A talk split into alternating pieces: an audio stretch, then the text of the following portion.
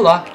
Sejam todas e todas muito bem-vindos ao Historycast. Toda semana, um novo episódio sobre história e atualidades, com a participação de especialistas. Este é um projeto apresentado por Kelvin Silva, mestrando em História pela Pontifícia Universidade Católica do Rio Grande do Sul, e Gabriel Jacomazzi, licenciado em História pela Universidade Federal do Rio Grande do Sul.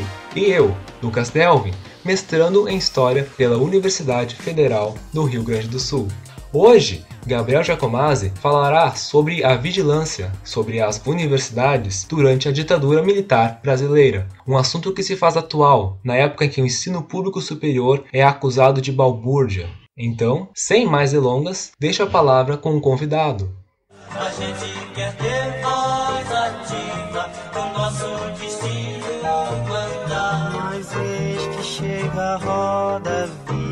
carrega o destino pra lá.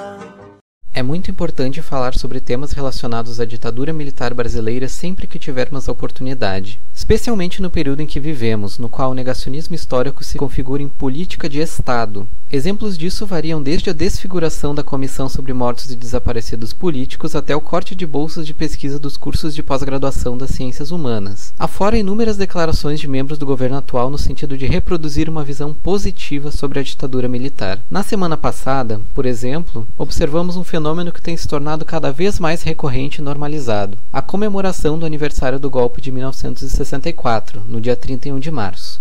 De certo modo, todo esse quadro de ataque às universidades, ao conhecimento histórico científico e ao bom senso de maneira geral é muito semelhante ao assunto que pretendo abordar hoje. Nesse episódio, vou falar um pouco sobre o sofisticado aparato de vigilância que os militares empregaram a fim de controlar o que consideravam uma das maiores ameaças ao exercício do seu poder, as universidades, que constituíram um dos mais fortes núcleos de resistência e oposição à ditadura ao longo de toda sua vigência. As universidades e o próprio movimento estudantil foram alvo de ações repressivas por parte dos golpistas desde o minuto zero do golpe militar de 64 especialmente a partir do ato institucional número 1, do qual se seguiu a primeira grande onda dos chamados expurgos. Demissões, aposentadorias compulsórias e inclusive prisão de professores e servidores considerados, entre aspas, agentes da subversão, muitos deles denunciados ao regime por seus próprios colegas de profissão. Meu foco, entretanto, será menos nas ações de violência e repressão, que merecerão um episódio à parte, do que sobre todo o sistema de informações constituído pelos militares que catalisou e possibilitou, em boa parte, parte, as violações de direitos humanos cometidas pelo Estado brasileiro durante a ditadura. Para compreender este sistema, é necessário compreender aquilo que foi a cabeça da serpente, por assim dizer. O SNI, o Serviço Nacional de Informações, o grande órgão de espionagem da ditadura.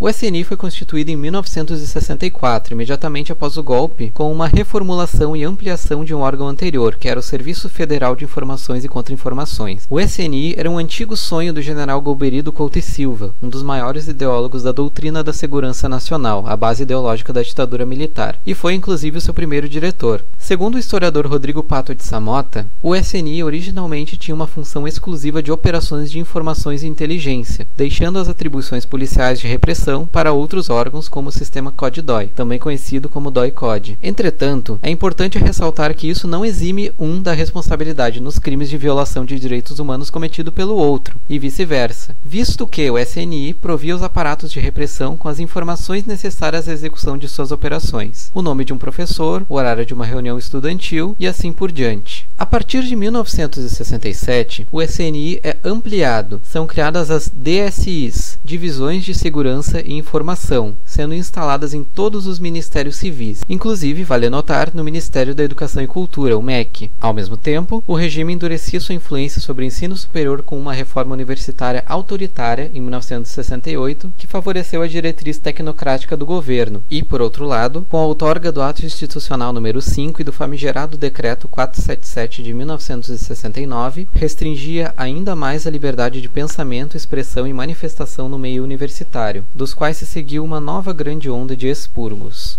Em 1970, finalmente, o SNI consolida sua presença nos campi com a criação das AESES, Assessorias Especiais de Segurança e Informação, um dos órgãos mais notórios da ditadura. As AESs, por meio de seus chefes, exerciam funções de vigilância e produção de relatórios sobre supostas atividades subversivas da comunidade universitária, que eram constantemente remetidos à DSI do Ministério da Educação e Cultura. Além disso, eram responsáveis pela triagem ideológica das contratações da universidade. Absolutamente ninguém era contratado, fosse professor ou servidor, sem antes passar pelo crivo do chefe da AESE, que preenchia uma ficha chamada de Levantamento de Dados Biográficos, ou LDB, na qual o agente deveria avaliar, por exemplo, entre aspas, a atitude em relação à Revolução de 31 de março de 64 do postulante à vaga. Em muitos casos, o agente da AESE contraindicava uma determinada contratação com base em seu prontuário individual, um documento oficial do SNI com uma série de informações sobre a pessoa em questão. Isso conferia uma enorme influência às AESes, que exerciam praticamente um poder paralelo ao dos reitores. Na URGS, minha universidade, por exemplo, a sala da AESE, chefiada pelo coronel Natalício da Cruz Correia, ficava exatamente ao lado da sala do reitor. Isso vale para verificarmos como não se sustenta a falácia, muito recorrente, de que a ditadura só perseguiu bandidos ou que a ditadura só perseguiu quem não prestava. As AESes agiam como uma ferramenta de perseguição política a qualquer um que, por critérios subjetivos, constituíssem uma ameaça comunista aos olhos dos seus agentes. E não foram poucos os casos em que ficharam indivíduos que nada tinham a ver com o espectro político de esquerda.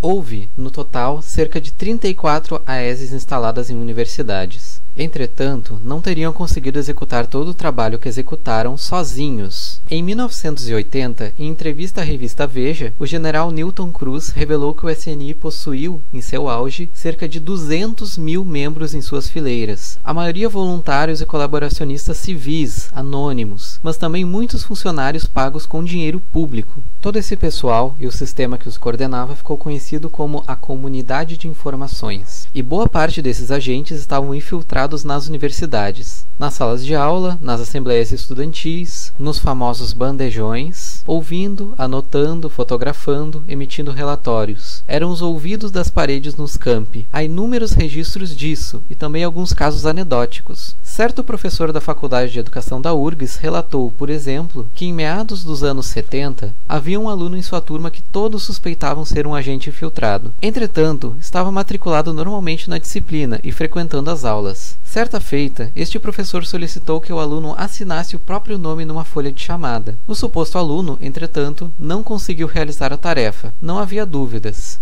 Ele era analfabeto. Os estudantes e professores reconheciam, portanto, essa presença nos campi. Os falsos alunos infiltrados nas salas de aula seguiam alguns padrões. Eram geralmente mais velhos, costumavam vestir sapatos e meias pretas. Era constante o medo e o mal-estar provocados pelo perigo de estar sendo a todo instante ouvido e observado. Nos anos da distensão política, as AESs, que a partir de 1975 passaram a se denominar ASIs, foram gradualmente perdendo a sua influência direta. O final dos anos 1970 foi o período do retorno do movimento estudantil, das grandes manifestações, dos sindicatos, mas também de algumas das mais violentas ações repressivas do Estado, como nas sucessivas invasões da PUC de São Paulo e da UNB em 1977. De qualquer modo, nesse período, começou-se a questionar e denunciar de forma mais contundente a presença das ASIs nos campi universitários. Uma fala do ex-reitor da UFRN, Diógenes da Cunha Lima, à Comissão da Verdade da UFRN, é bem significativa desse novo momento. Abre aspas. Quando houve a primeira contratação de pessoal, eu verifiquei que havia um formulário que dizia que depois de contratado pelo reitor, entraria em vigor após a SI aprovar. Isso era um formulário existente aqui. Eu chamei a chefe do departamento de pessoal e disse: Pode rasgar que eu não vou assinar nenhum desses. Se eu assinar, sou professor de direito, estou reconhecendo que a autoridade superior da universidade não é o reitor, a autoridade é o chefe da SI.